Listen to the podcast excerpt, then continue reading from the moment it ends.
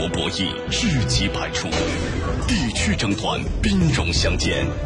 触摸军事热点，感受风云变幻，军情观察。江苏新闻广播、扬子晚报联合打造。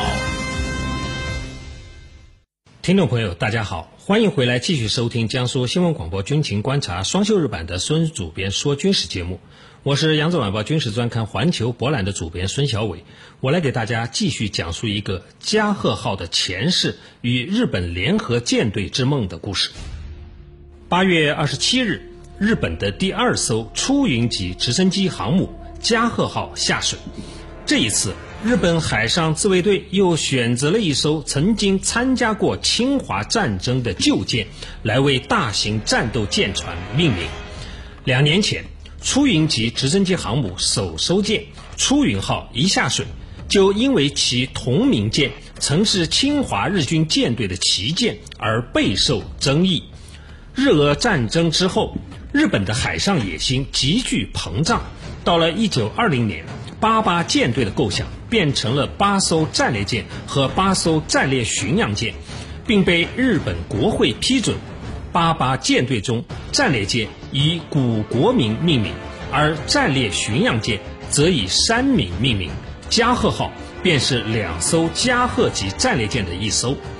然而，一九二二年华盛顿海军条约签订以后，由于条约的限制。日本不得不废止八八舰队后续舰的计划，加贺级土佐号停工，后来被当作靶舰处理，而加贺号原本也将面临同样的命运。不过人算不如天算，和赤城号一样，预定改造为航空母舰的原战略巡洋舰天成号，在一九二三年的日本关东大地震中严重损毁，被迫拆除。结果，一只脚已经踏进棺材的加贺号顶替上阵，接受了改造后，成为了当时日本最大的一艘航空母舰，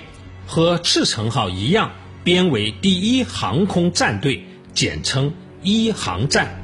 改造为航母后的加贺号，最初还不是我们后来见到的样子，而是富有创意的，采用了三层飞行甲板的奇葩设计。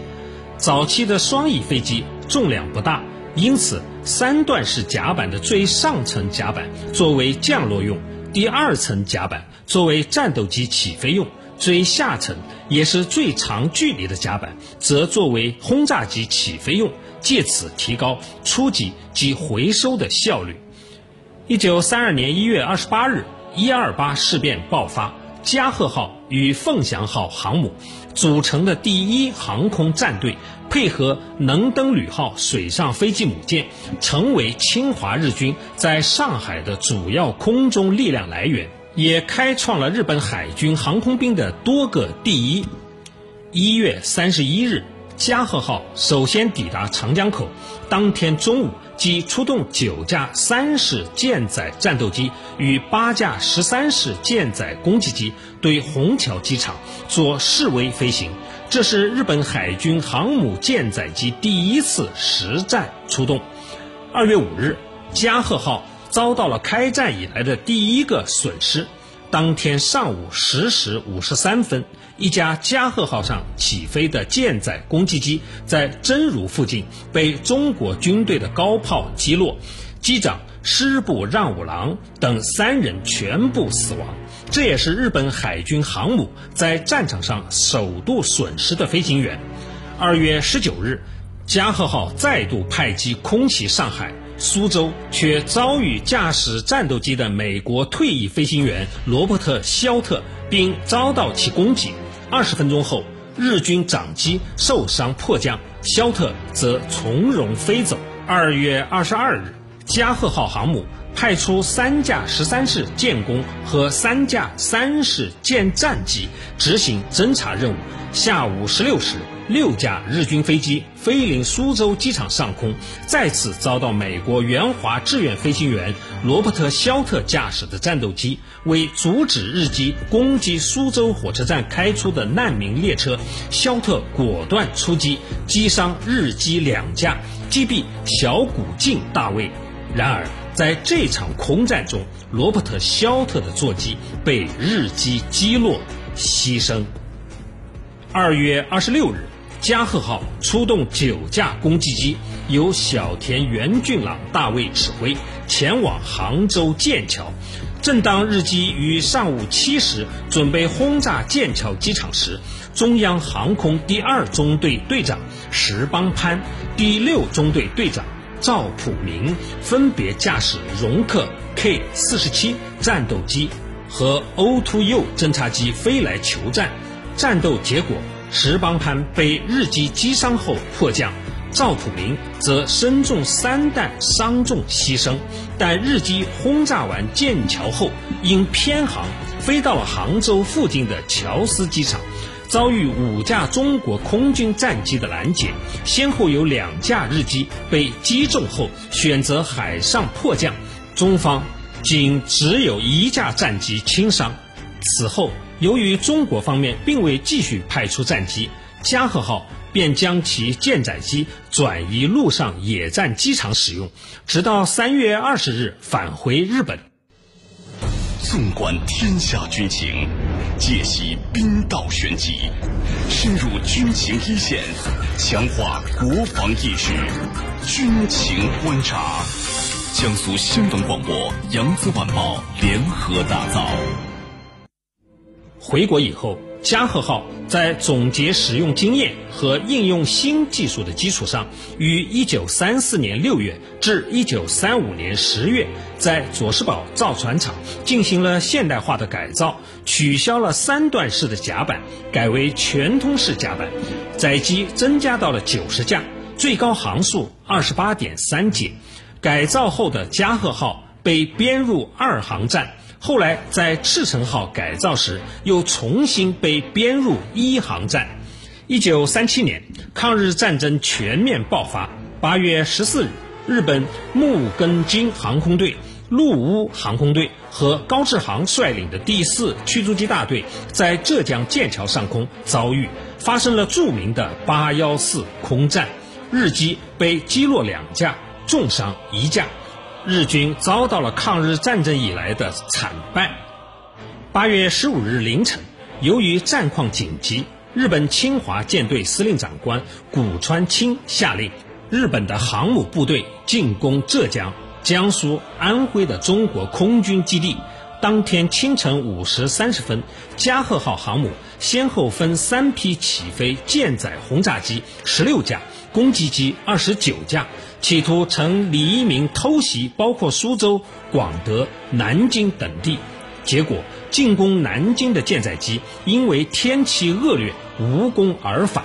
轰炸苏州的战机由于云雨阻挡，临时决定报复性的攻击剑桥机场。结果却遭到中国空军第四大队二十一架霍克战机的迎战，被击落六架战机后的日机决定临时前往乔司和绍兴机场攻击，结果却因算错了里程，飞到了由二十一架寇蒂斯 A 十二攻击机驻守的浙江上虞曹娥机场。结果，在顺势发起的空袭中，中国空军被炸毁了六架战机，同时击落一架敌机。至此，加贺号舰载机群混乱的出击才算结束。当天，加贺号累计出动战机四十五架，损失十架，另有三分之一的战机中弹。这是日本海军航空队自创立以来遭受的最大的损失。除此之外，根据中国空军的记载，当天他们出动六架战机，计划前往东海上空轰炸日军航母，并在天亮后在圣斯列岛的花鸟岛海域发现了全速航行的加贺号。但带队的四大队二十二中队长赖明汤考虑到中国飞行员没有学过俯冲轰炸技法，战果可能不好。最终转向上海进行对地支援，放弃了攻击日本加贺号航母的机会。为了压制中国空军，八月二十二日，日本海军开始将六架当时海军最先进的九六式舰载战斗机派上加贺号航母。九月四日，这些战机击落击伤中国战机各一架，但随即在九月七日被中国空军击落一架。九月十五日，加贺号部分舰载机转移至上海工大机场。这些战机与加贺号上起飞的战机又参加了九月二十二日至二十五日对中国海军江阴封锁舰队的空袭。几乎摧毁了整个中国海军的舰队。加贺号则于九月二十六日返回日本，并在这一时期充当了日本与上海间的飞机运输舰，并空袭粤汉铁路和广州城。一九三八年四月十三日，加贺号上的二十七架舰载机与十八架中国战斗机遭遇，日机被击落两架。八月三十日。加贺号上的舰载机再次与中国空军空战，被击落两架战机。随着广州的陷落，中国战场的战斗开始向内陆发展，日本航母也纷纷撤回国内，为对美军开战做准备。比起在中国地区的战斗，加贺号随后的故事更加的广为人知。一九四一年十二月七日凌晨。搭载着日本新锐战机的日本六艘航母“赤城号”、“加贺号”、“苍龙号”、“飞龙号”、“翔鹤号”、“瑞鹤号”一起参与了偷袭珍珠港的行动，重创了美国太平洋舰队。珍珠港事件以后，“加贺号”参与了拉巴尔空袭、卡维恩空袭。一九四二年二月十九日。加贺号参与了空袭澳大利亚的达尔文港，结果任务结束后，在帕劳港触礁，被迫回国修理，错过了之后的印度洋空袭、珊瑚海海战等战斗。虽然一直风光无限，加贺号的末日却在不期之间突然到来。一九四二年六月四日，在中途岛海战中，著名的命运的五分钟里。加贺号身中四枚炸弹，全舰起火，并在四个小时以后被美国潜艇的鱼雷击中，最终于夜间沉入了海底。作为旧日本海军的核心航母之一，加贺号承载了那一代日本军人与狂热的国民的希望，也在日本无限扩张的野心中早早破灭。至于今日的加贺号能走多远，且让我们拭目以待。好，今天的江苏新闻广播军情观察双休日版的孙主编说军事节目就说到这儿，谢谢你的收听，我是扬子晚报军事专刊环球博览的主编孙小伟，欢迎大家在下周的同一时间相聚 FM 九三七，我将给大家继续讲述精彩的军事故事。优级资深军事专家，着眼全球军情分析，战略与防务研究专家。我是李健，我是周成明。媒体主编，听众朋友们，大家好，我是孙小伟。军备及国际时事撰稿人，我是陈光文。更多军情解读，更强评论团队，尽在军情观察。江苏新闻广播、扬子晚报联合打造。